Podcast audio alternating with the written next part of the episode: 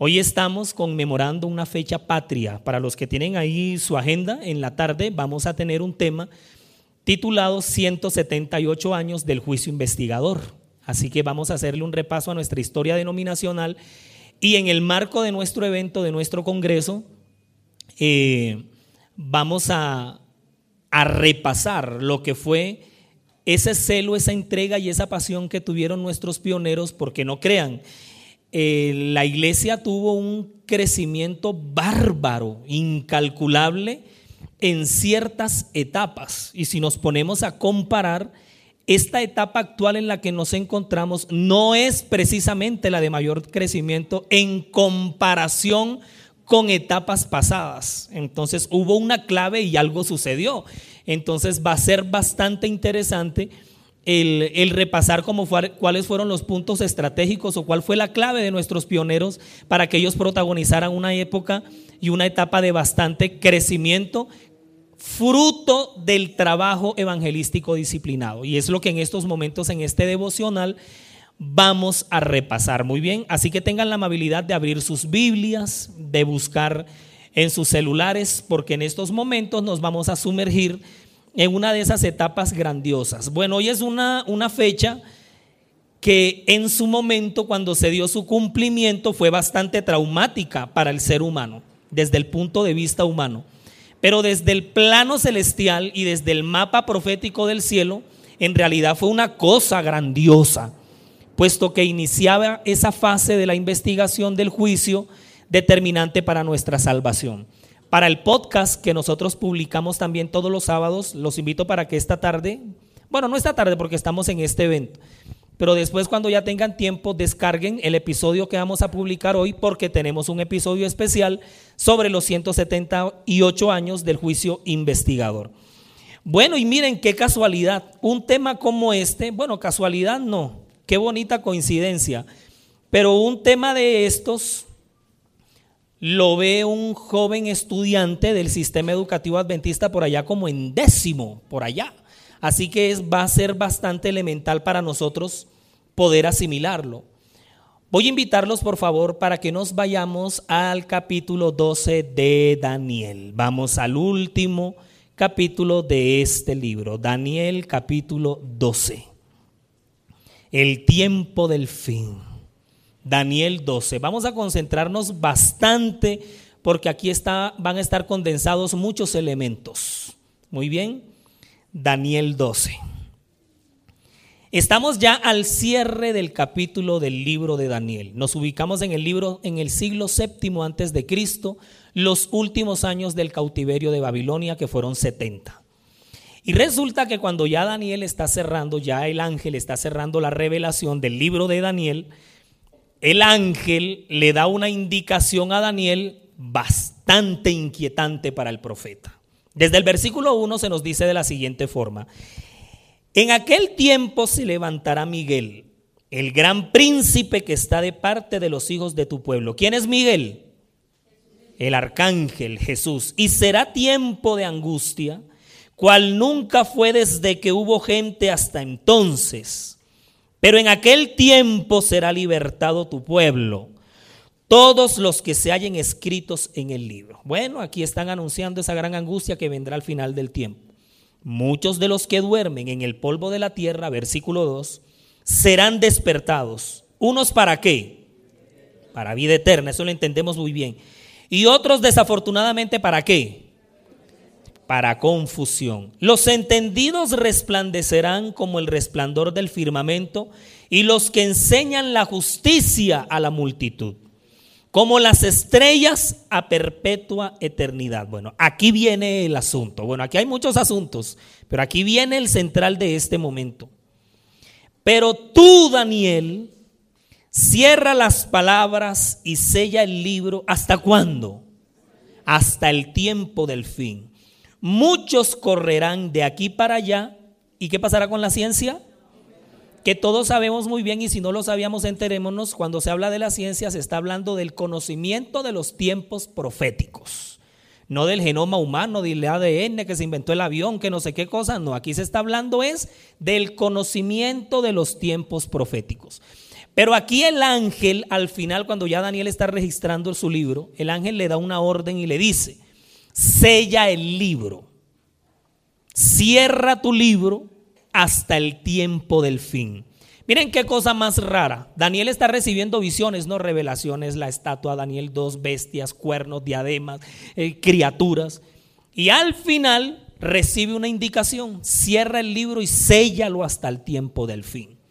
Todos debemos saber, y si no lo sabíamos, enterémonos, el libro de Daniel fue un libro que quedó sellado por mucho tiempo. Y Daniel diría, tanto que me ha costado a mí trasnochos, visiones, éxtasis, quedar así en visión, para que ahora el ángel me venga a decir, ya cuando la cosa se estaba poniendo buena, te tengo una noticia que yo no sé cómo te va a caer, pero tu libro queda sellado a partir de ya. ¿Cómo así? Y hasta el tiempo del fin. Pero luego si nos bajamos al versículo 9, después de tantas cosas que le dijo, le dice, él respondió, anda Daniel, pues estas palabras están, cuando él le dice, anda Daniel, le está diciendo, no como los costeños decimos, anda Daniel, no, le está diciendo, anda Daniel, pues estas palabras están cerradas y selladas nuevamente. ¿Hasta cuándo? Hasta el tiempo del fin. Daniel, obviamente, durante todo su libro, ustedes saben que él vivió muchas confusiones. Hubo una cantidad de cosas que a Daniel se le revelaron y por lo general con los profetas fue así. Ellos recibían muchas visiones que ellos no entendían. ¿Sí o no? Se limitaban a escribir. El papel del profeta llegaba hasta ahí. A ellos no les correspondía recibir de pronto una interpretación. Muchas veces les aclararon y les especificaron, pero las visiones no eran para su tiempo. Y este es uno de esos libros donde podemos estar seguramente en esa misma situación. Pero al final Daniel todavía queda mucho más confundido. Porque el ángel le dice, tú irás hasta el fin, Daniel, ¿y qué pasará contigo? ¿Qué pasará contigo? Reposarás y te levantarás para recibir tu heredad al fin de los días. Otra información más nefasta para Daniel, porque ustedes saben que los profetas, ellos o los escritores de la Biblia, ellos pensaban, hasta los discípulos, el apóstol Pablo, ellos pensaban que el cumplimiento de sus revelaciones se iban a dar en el tiempo en el que ellos vivían. Por ejemplo, cuando Jesús hablaba por segunda vez a sus discípulos que iba a regresar por segunda vez, los discípulos se imaginaban que eso iba a pasar cuando. En la generación de ellos. ¿Ustedes creen que ellos se imaginaban en su cabeza que iban a pasar dos mil años para la venida de Jesús? Eso no estaba en la cabeza de ellos. Por eso es que ellos le preguntan, danos una señal de tu venida y cuándo serán estas cosas. Porque nosotros te escuchamos decir, a ti que vas a venir, que vas a restaurar el reino y nosotros estamos ansiosos porque eso pase pero todos ellos bajaron al descanso. Hay una parte donde el apóstol Pablo habla acerca de la resurrección de los muertos, cuando él dice, y nosotros los que hayamos quedado hasta la venida, ¿qué se imaginaba el apóstol Pablo? Que iba a estar ahí cuando Cristo viniera y los muertos resucitan. Y él decía, ¿no? Muy convencido de su salvación, porque de la salvación hay que estar seguros. Aquí la primera noche nos hicieron esa gran pregunta que quedamos así como que, ¿sí? Y luego nos hicieron una pregunta tipo ICFES, una contrapregunta, la misma cosa nos preguntaron por medio de otra pregunta y también quedamos así. Él estaba muy seguro de su salvación. Y luego nosotros los que hayamos quedado, y alguien le diría, oiga, pero este Pablo sí es alzado, él está creído y recreído que él va a quedar a no, pues que esa es la seguridad de la salvación de él. Pero muchos de ellos ignoraron que todo lo que ellos profetizaron y se les reveló no iba a ser para los días de ellos. No, y es que iban a pasar muchos días. Y en el caso de Daniel ocurre exactamente lo mismo. ¿Ustedes no se acuerdan un día que Daniel se puso a repasar el libro de Jeremías? Y repasando el libro de Jeremías, ¿qué encontró? ¿Alguien recuerda? Él encontró algo que lo dejó pues feliz, pero luego la felicidad se le borró de la cara que ya los 70 años de cautiverio iban a llegar a su fin. Entonces él empezó a contar desde la invasión y él dijo, ah, no, si ya estamos más cerca de regresar a Jerusalén nuevamente. 70 años. Pero resulta, pasa y acontece que cuando él está feliz, porque ya se entera que los 70 años se van a acabar, él recibe una revelación donde el ángel le habla de 2300 tardes y mañanas, 2300 años. Entonces Daniel queda o sea, él feliz porque a los 70 años va a pasar algo muy espectacular y resulta que recibe una profecía que triplica, cuadriplica el tiempo de años que él está esperando. Por eso es que al fin cuando el ángel le dice ya en el último versículo, tú reposarás y te vas a morir, te vas a levantar en la primera resurrección. Entonces Daniel es cuando cae en cuenta que las cosas no se van a cumplir en sus días. Y más le mandan a sellar su libro. Bueno, y aquí sale una rueda no suelta porque todo está aquí sincronizado. Cuando a él le dicen que su libro va a quedar sellado hasta el tiempo del fin, el tiempo del fin, ¿cuándo es? Porque va a estar sellado y cerrado. Y Daniel dice, oye, pero ven acá, yo tantas bestias y tantos cuernos, y yo he visto aquí profecías de tiempo, 1290, 1335, 2300. Yo escribí todo esto para qué? Para que se sellara. Y resulta que hasta el tiempo del fin, ¿cuándo empieza el tiempo del fin? ¿Ustedes recuerdan? En 1798. Eh, ¿Cómo se dice 1798 en inglés, perdón?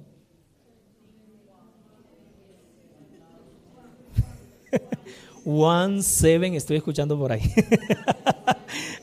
Hombre, un ministerio de talla internacional que se está preparando para el evangelismo ultramar. Esto es para dominar las lenguas, tío. Esto no es para. ¿Ok? ¿Y cómo se dice en francés? No, dejémosla hasta ahí. Hasta 1798 es cuando el tiempo del fin va a empezar en este planeta. De 1798 en adelante entramos en una fase definitiva. Cuando viene 1844, que es lo que vamos a ver en la tarde, entramos en la recontradefinitiva. Entonces, en 1798 empieza el tiempo del fin. Miren que nosotros estamos en 1798 desde ese año estamos en el tiempo del fin. Nosotros no vamos para el tiempo del fin. Nosotros estamos en el tiempo del fin y estamos en el tiempo del fin hace rato, desde 1798. Sí, señor. Claro, existe el fin del tiempo del fin. ¿Sí? Porque Él va a tener su fase final, que es lo que cuando Daniel nos habla aquí del tiempo de angustia y es lo que va a pasar ya en los últimos días. Ahora, ¿por qué 1798 ese año marca el tiempo del fin? ¿Por qué razón? Bueno, Ricardo viene del Amazonas y él ha recibido mucha historia denominacional allá en la iglesia, porque allá en la iglesia al Ministerio Juvenil le damos mucha historia denominacional. Pero esto hace parte de nuestras creencias, esto es, hace parte de, de nuestro mensaje. En 1798 todos sabemos muy bien que terminó una profecía de tiempo que fueron los 1260 años de oscurantismo. Yo no sé de pronto ahí sentados ustedes qué pensarán cuando yo les dije al inicio que este tema lo ve un estudiante en el colegio adventista por allá como en décimo y usted dirá ahí sentado, eso lo ven, eso lo estoy, estoy ese montón de locura. Bueno, ninguna locura. Esa cantidad de cosas las ve. Sí, señores. Entonces aprovecho para lanzar el comercial. Nuestros niños, jóvenes y adolescentes deben estar en nuestro sistema educativo. Punto. Ya. Así como cuando YouTube lanza un comercial así que uno no se lo espera y uno le dice omitir anuncio. Bueno, aquí tocó verlo en cinco segundos. Bueno, continúo. En 1798 termina el tiempo del fin. 1260 años de oscurantismo. Desde el 538 se monta en el poder el sistema religioso falso, lo que nosotros conocemos como el sistema papal. Y él va a gobernar por la bobadita de 13 siglos, qué gente tan desocupada, 13 siglos para estar gobernando y para estar mandando en todas las cosas. Este mundo cronológicamente prácticamente tiene entre comillas un atraso de 13 siglos, porque ellos en 13 siglos, casi 13 siglos, dominaron en todo.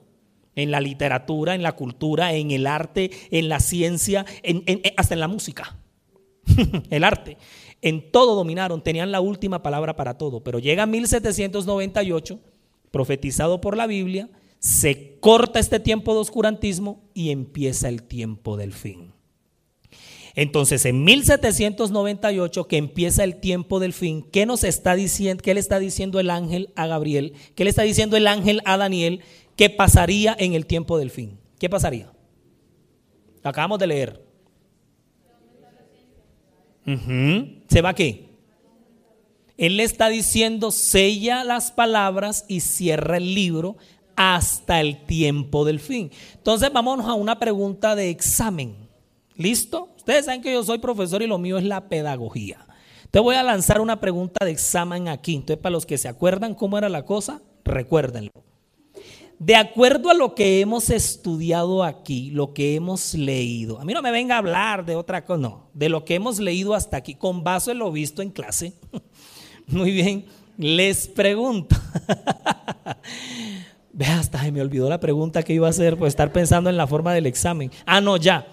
Con base en lo que hemos visto en la clase, ¿qué acontecería en, en el tiempo del fin en adelante? ¿Qué pasaría?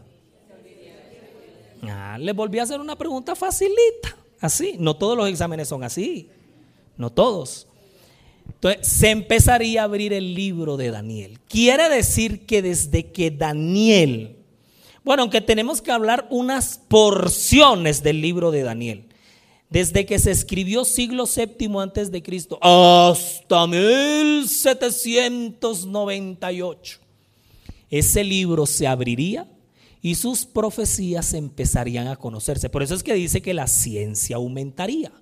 Y la ciencia, por favor, adventistas del séptimo día, no sigamos utilizando este versículo y aplicándolo para lo que no es. Porque es que el conocimiento científico o tecnológico, como le queramos llamar, él se está aumentando desde que se inventó la rueda.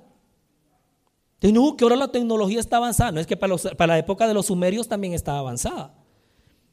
Esto no se está refiriendo a eso, se está refiriendo a los tiempos proféticos. Es decir, la ciencia se aumentaría, es que el ser humano, la especie humana, entraría en un fortalecimiento del dominio del conocimiento de los tiempos proféticos predichos por la Biblia.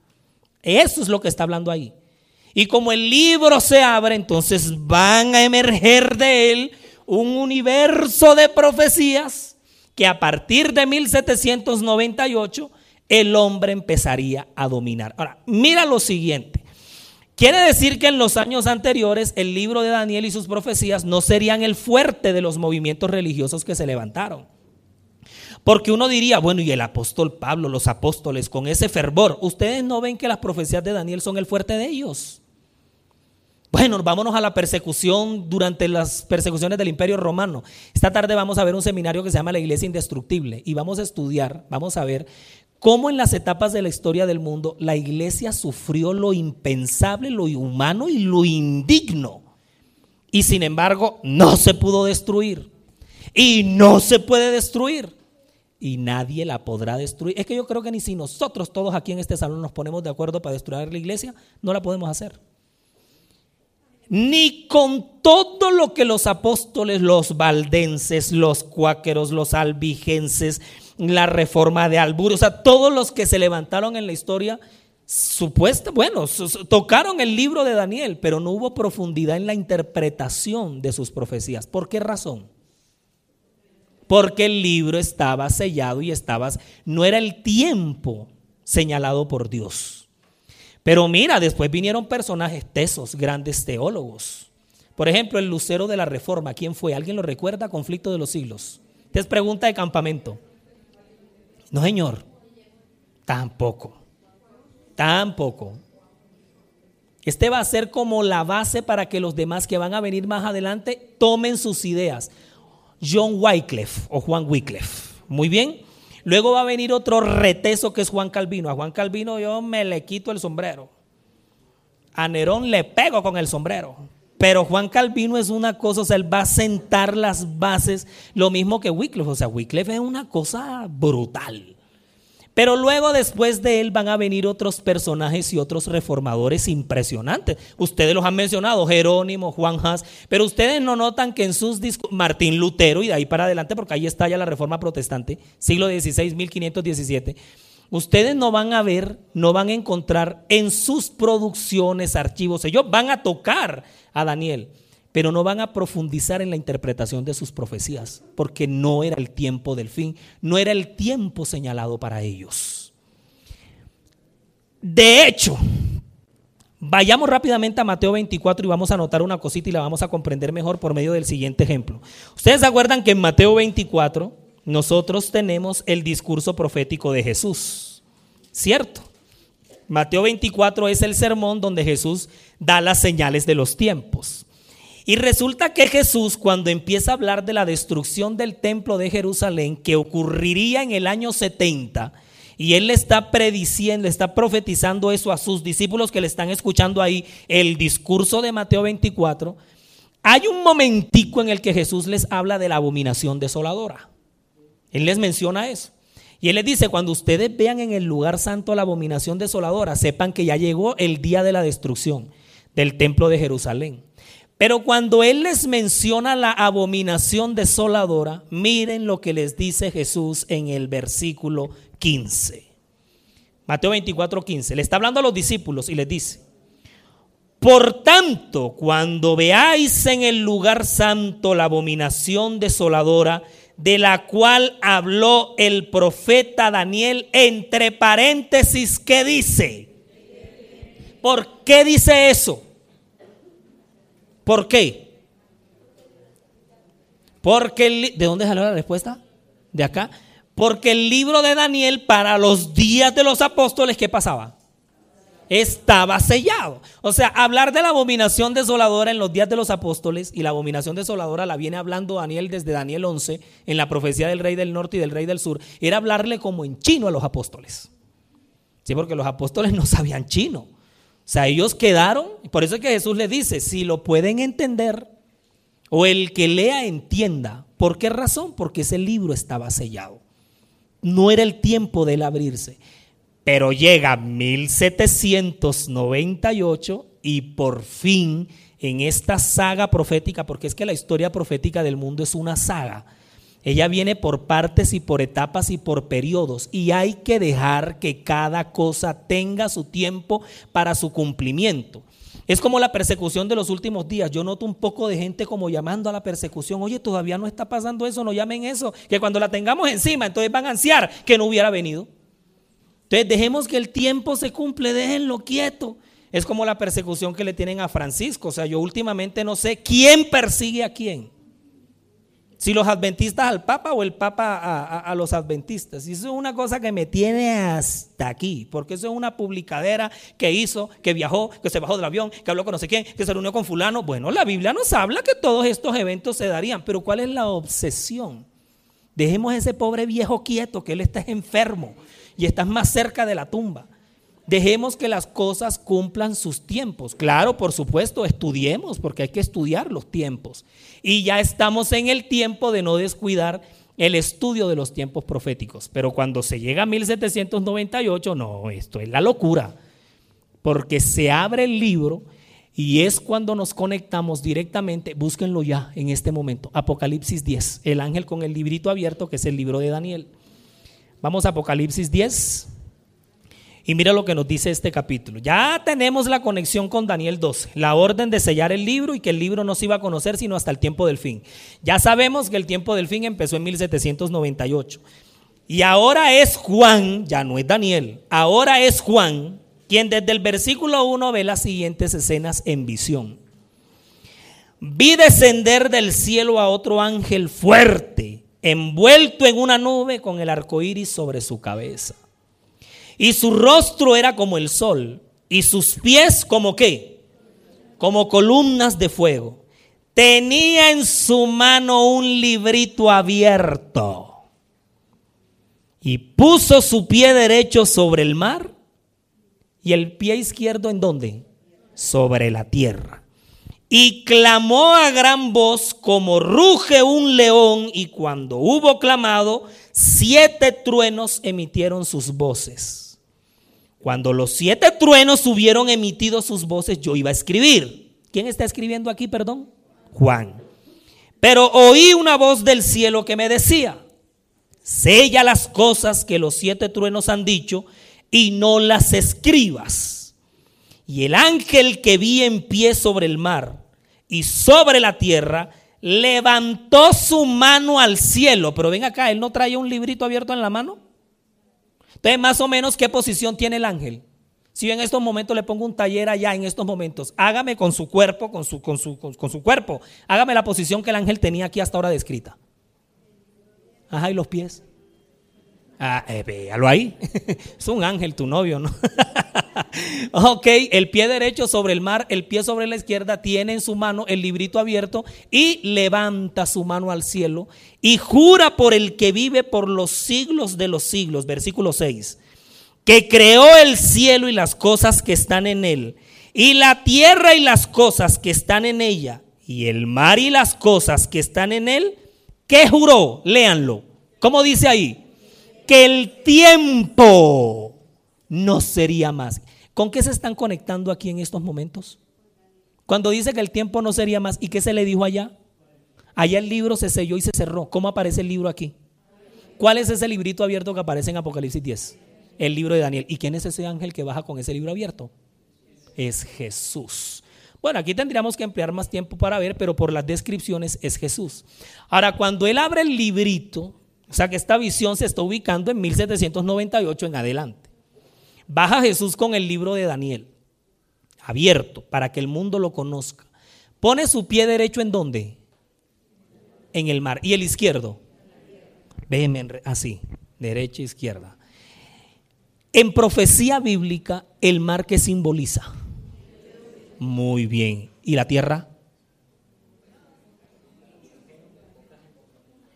¿Cómo, cómo? Desolación o un lugar densamente poblado. Muchedumbres, poca gente. Mucha gente, poca gente. Entonces, cuando él pone su pie derecho sobre el mar, el mar en Apocalipsis, ¿dónde está ubicado? Proféticamente, no me vaya a decir allá en Santa Marta, allá en el rodadero, no. ¿Dónde está ubicado el mar? O sea, ¿dónde ubica el mar? ¿Qué simboliza el mar? Ustedes se acuerdan que en Apocalipsis 13 hay dos bestias, ¿cierto? El papado que sube del mar, el sistema papal. Entonces, cuando él sube del mar, ¿qué está representando? El antiguo mundo, Europa. Muy bien. Y la segunda bestia sube de la tierra. La tierra en el Apocalipsis, ¿qué está simbolizando? Bueno, América, para que nos vayamos enterando. El mar en simbología apocalíptica está representando el antiguo mundo que era donde había más gente. O sea, cuando el pie derecho se pone sobre el mar, ¿qué está diciendo eso? ¿Qué es lo que quiere decir la profecía?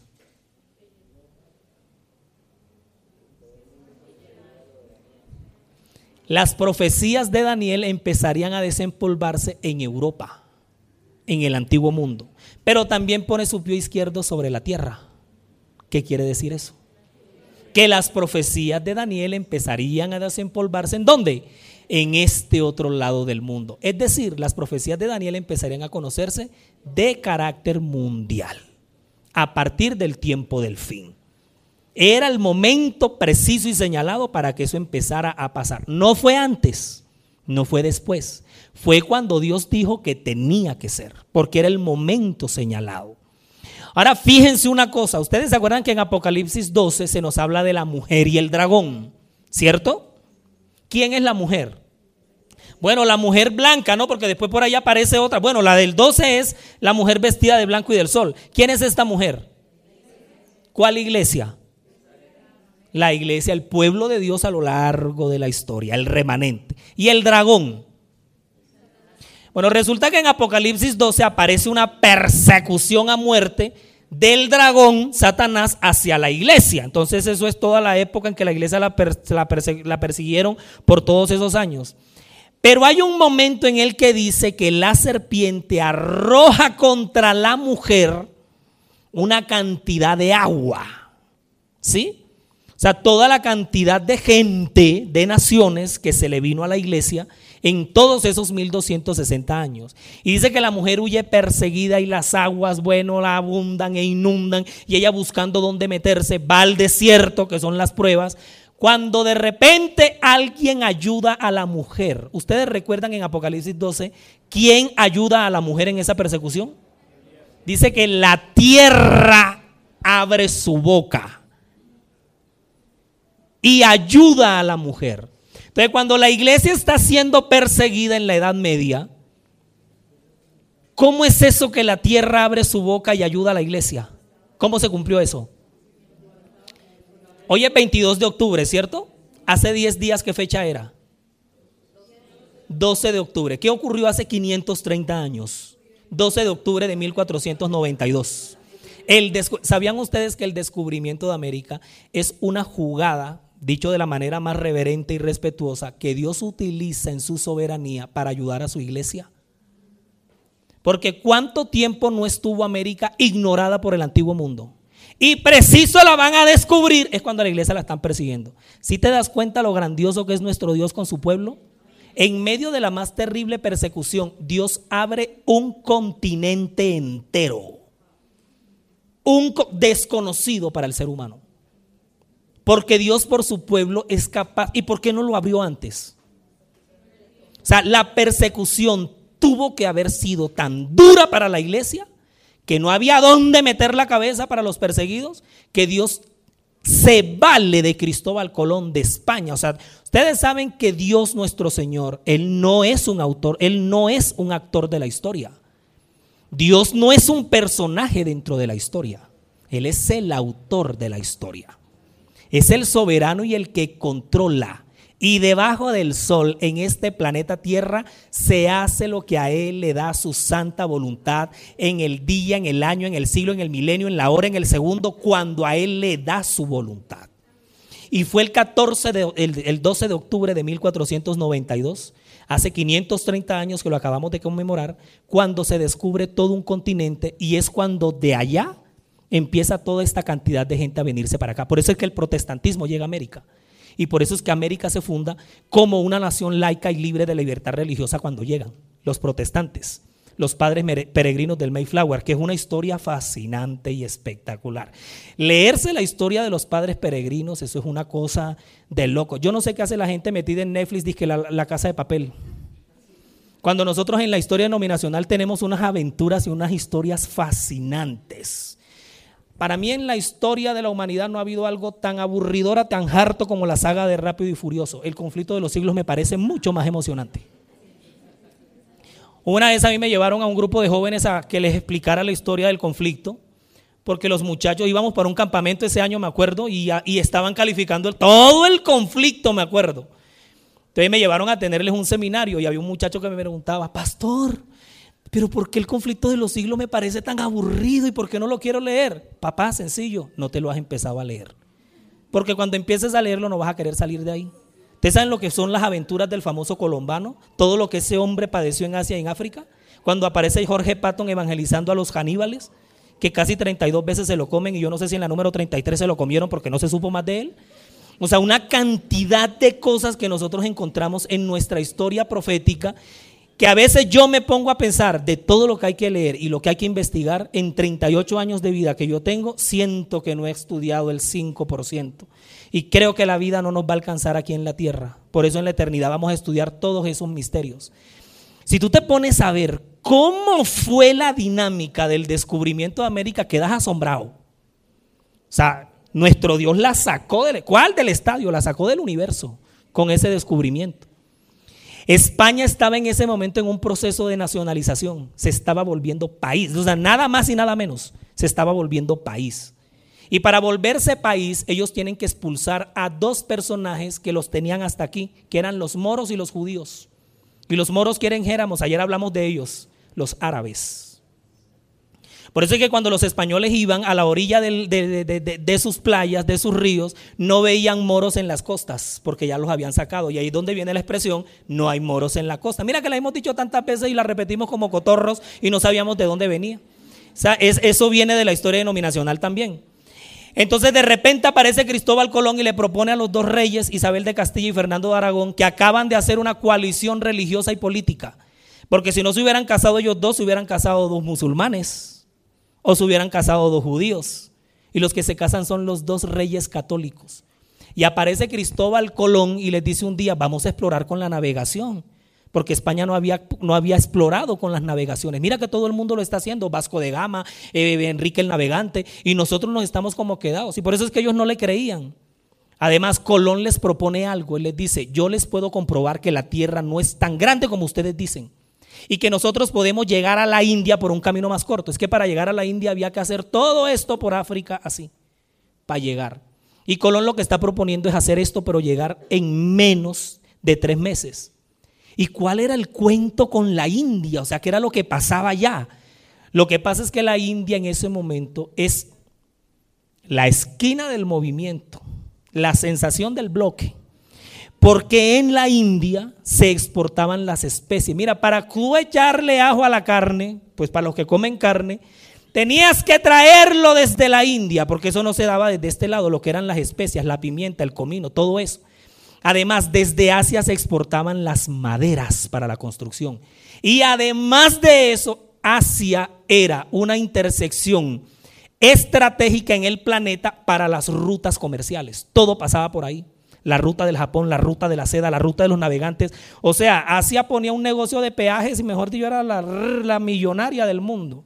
Y si era uno que se llevaran de aquí, pues, ponía peajes en todos lados. Entonces Colón lo que está proponiendo es eso y le dice, bueno, ya que este loco se vaya, por eso es que la tripulación que le dan es la tripulación más desechable. Y cuando Colón está pretendiendo llegar a la India, de Cambalache, de Carambola, de Chiripazo, se encuentra con un continente toda una civilización que se desarrolló aquí desde que la especie humana llegó, desde la emigración de la Torre de Babel. Los que estuvimos ayer en lo de los árabes y los judíos se deben acordar cuando hicimos esa conexión. Y se encuentra, con una civilización que ellos no sabían ni cómo ponerle nombre. Imagínate que ellos allá, eh, el proyecto católico era exterminar a todos los protestantes. O sea, todo lo que no es del Sacro Imperio es bárbaro, es pantano.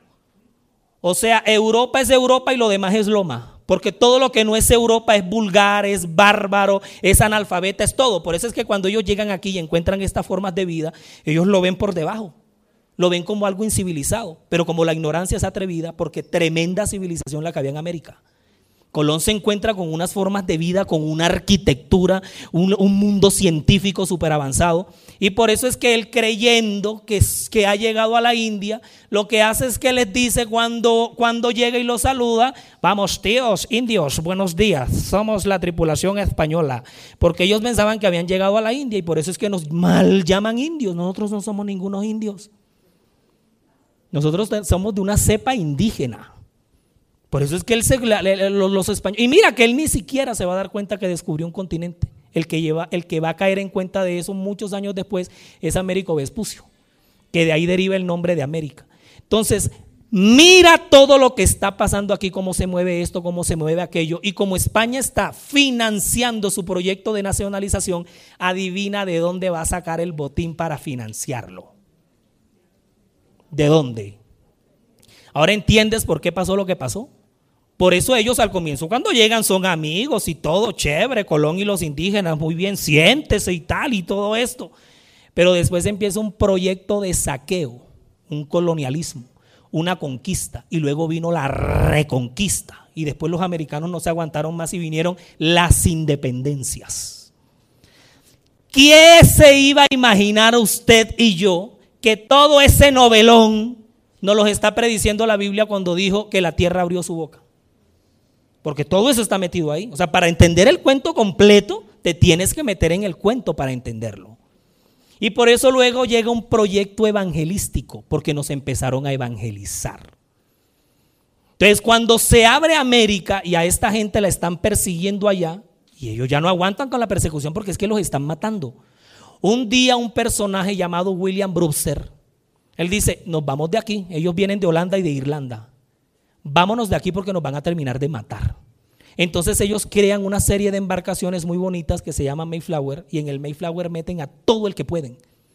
Ahí venía una, ahí venía una un hacinamiento de gente, ahí usted encontraba anglicanos, luteranos, protestantes, illuminatis, masones. Todo ese combo llegó en el Mayflower con los padres peregrinos a Estados Unidos. Ellos llegan a Massachusetts. Se van a encontrar con los piel roja, que son los que los, la, la cepa indígena que los recibe. Entonces, cuando los protestantes llegan aquí, eso es en 1620, es cuando la iglesia puede huir de allá y encontrar una tierra que en el conflicto de los siglos el libro hay un capítulo que se le dedica que se llama América Tierra de Libertad. Por eso es que empieza hablando como cordero. Pero mira que esa nación, los Estados Unidos, cuyo acto legislativo de independencia de 1777 lo declara como un país religiosamente libre. Pero al final va a terminar declarando y firmando una ley dominical. Lo que pasa es que también la visión profética te proyecta a ti cosas que tú dices, ¿y esto cómo puede pasar? No, sí, va a pasar. ¿Cómo? Yo no sé, pero va a pasar. Va a ocurrir y dice, pero ¿cómo nos van a terminar persiguiendo si hoy en día se habla de paz, de amor, de libertad? Bueno, en algún momento se volteará esto, pero de que nos persiguen, nos persiguen. Eso va a pasar así. Y mira cómo va el proceso, cómo va el proceso de cambio religioso. Entonces, cuando los padres peregrinos llegan aquí, es cuando el protestantismo se sienta en América. Y tenemos líderes protestantes allá.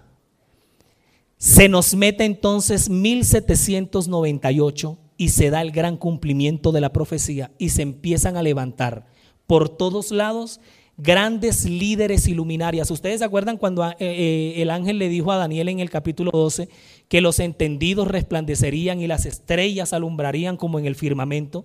Es porque se empiezan a levantar tanto en el viejo mundo como en el nuevo continente empiezan a levantarse grandes hombres y mujeres de ciencia, entiéndase por conocimiento profético, que van a empezar a desempolvar las profecías del libro de Daniel.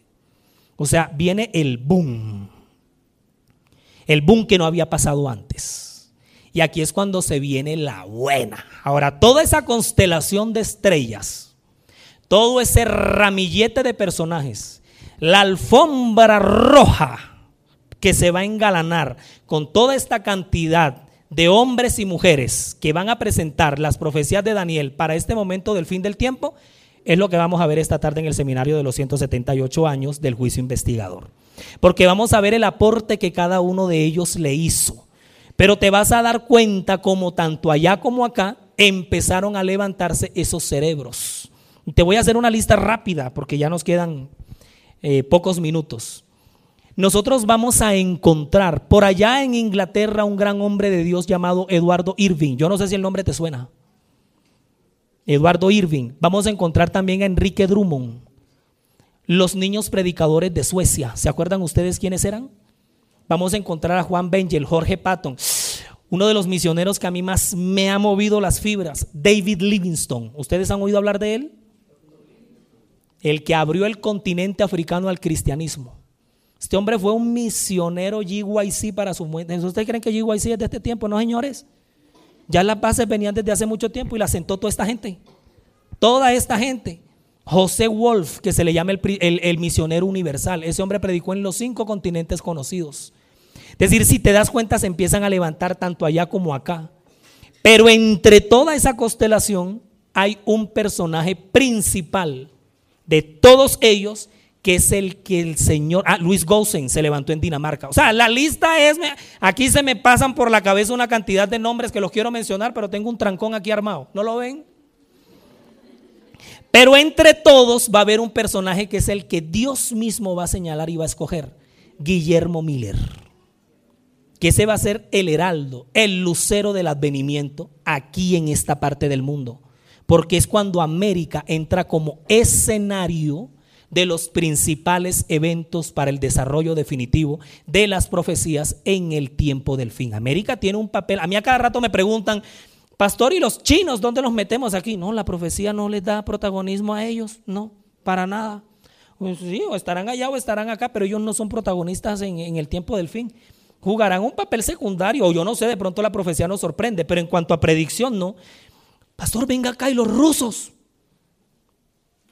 ¿Y qué pasa con Rusia, con Ucrania? ¿Dónde la metemos ahí? No, no, es que no podemos forzar eso porque es que la profecía está hablando como personajes centrales a los protagonistas o a los personajes estelares, que son el sistema papal, que son Estados Unidos, el falso profeta, que es el mundo protestante, y el personaje principal de todos, que es el remanente, la iglesia. De ahí para abajo, hermanos, si China está allá o está acá, y ese problema de ellos. Ellos verán si quedan chinos o quedan como quieran.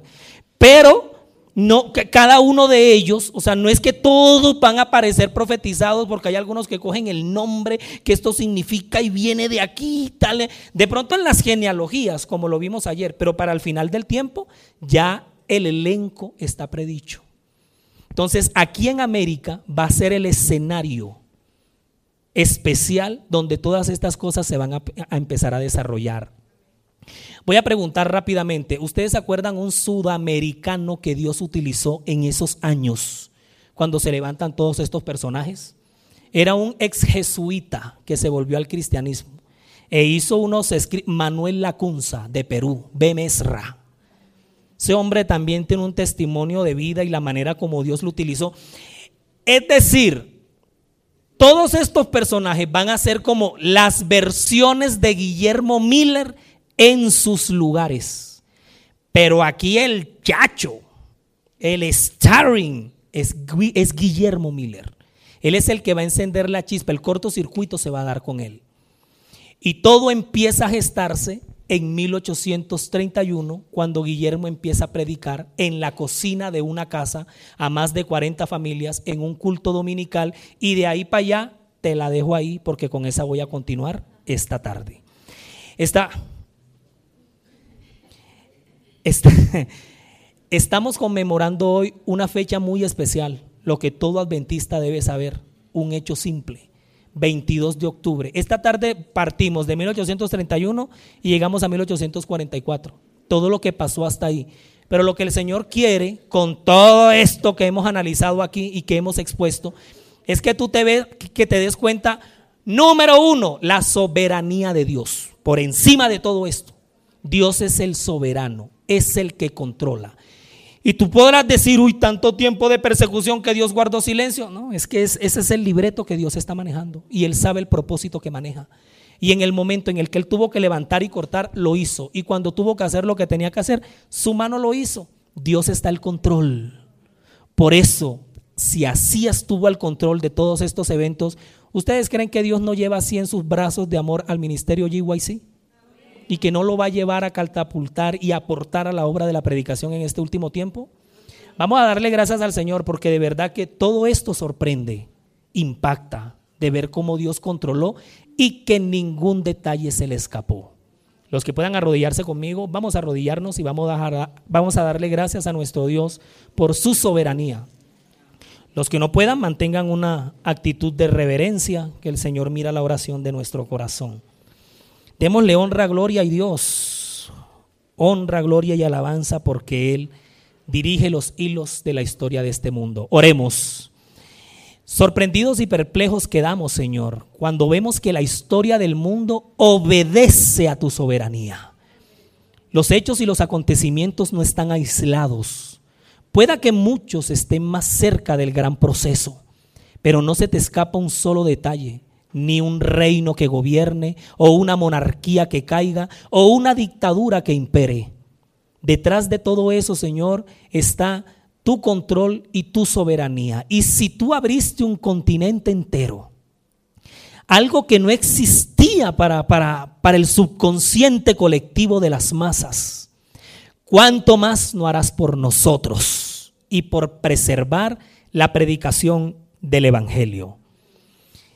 Que en esta mañana especialmente de fecha de conmemoración nos demos cuenta que en este planeta no estamos solos, dependemos de la soberanía de Dios y lo que tú tengas que hacer por tu pueblo y por cada uno de nosotros, lo harás por nuestra salvación.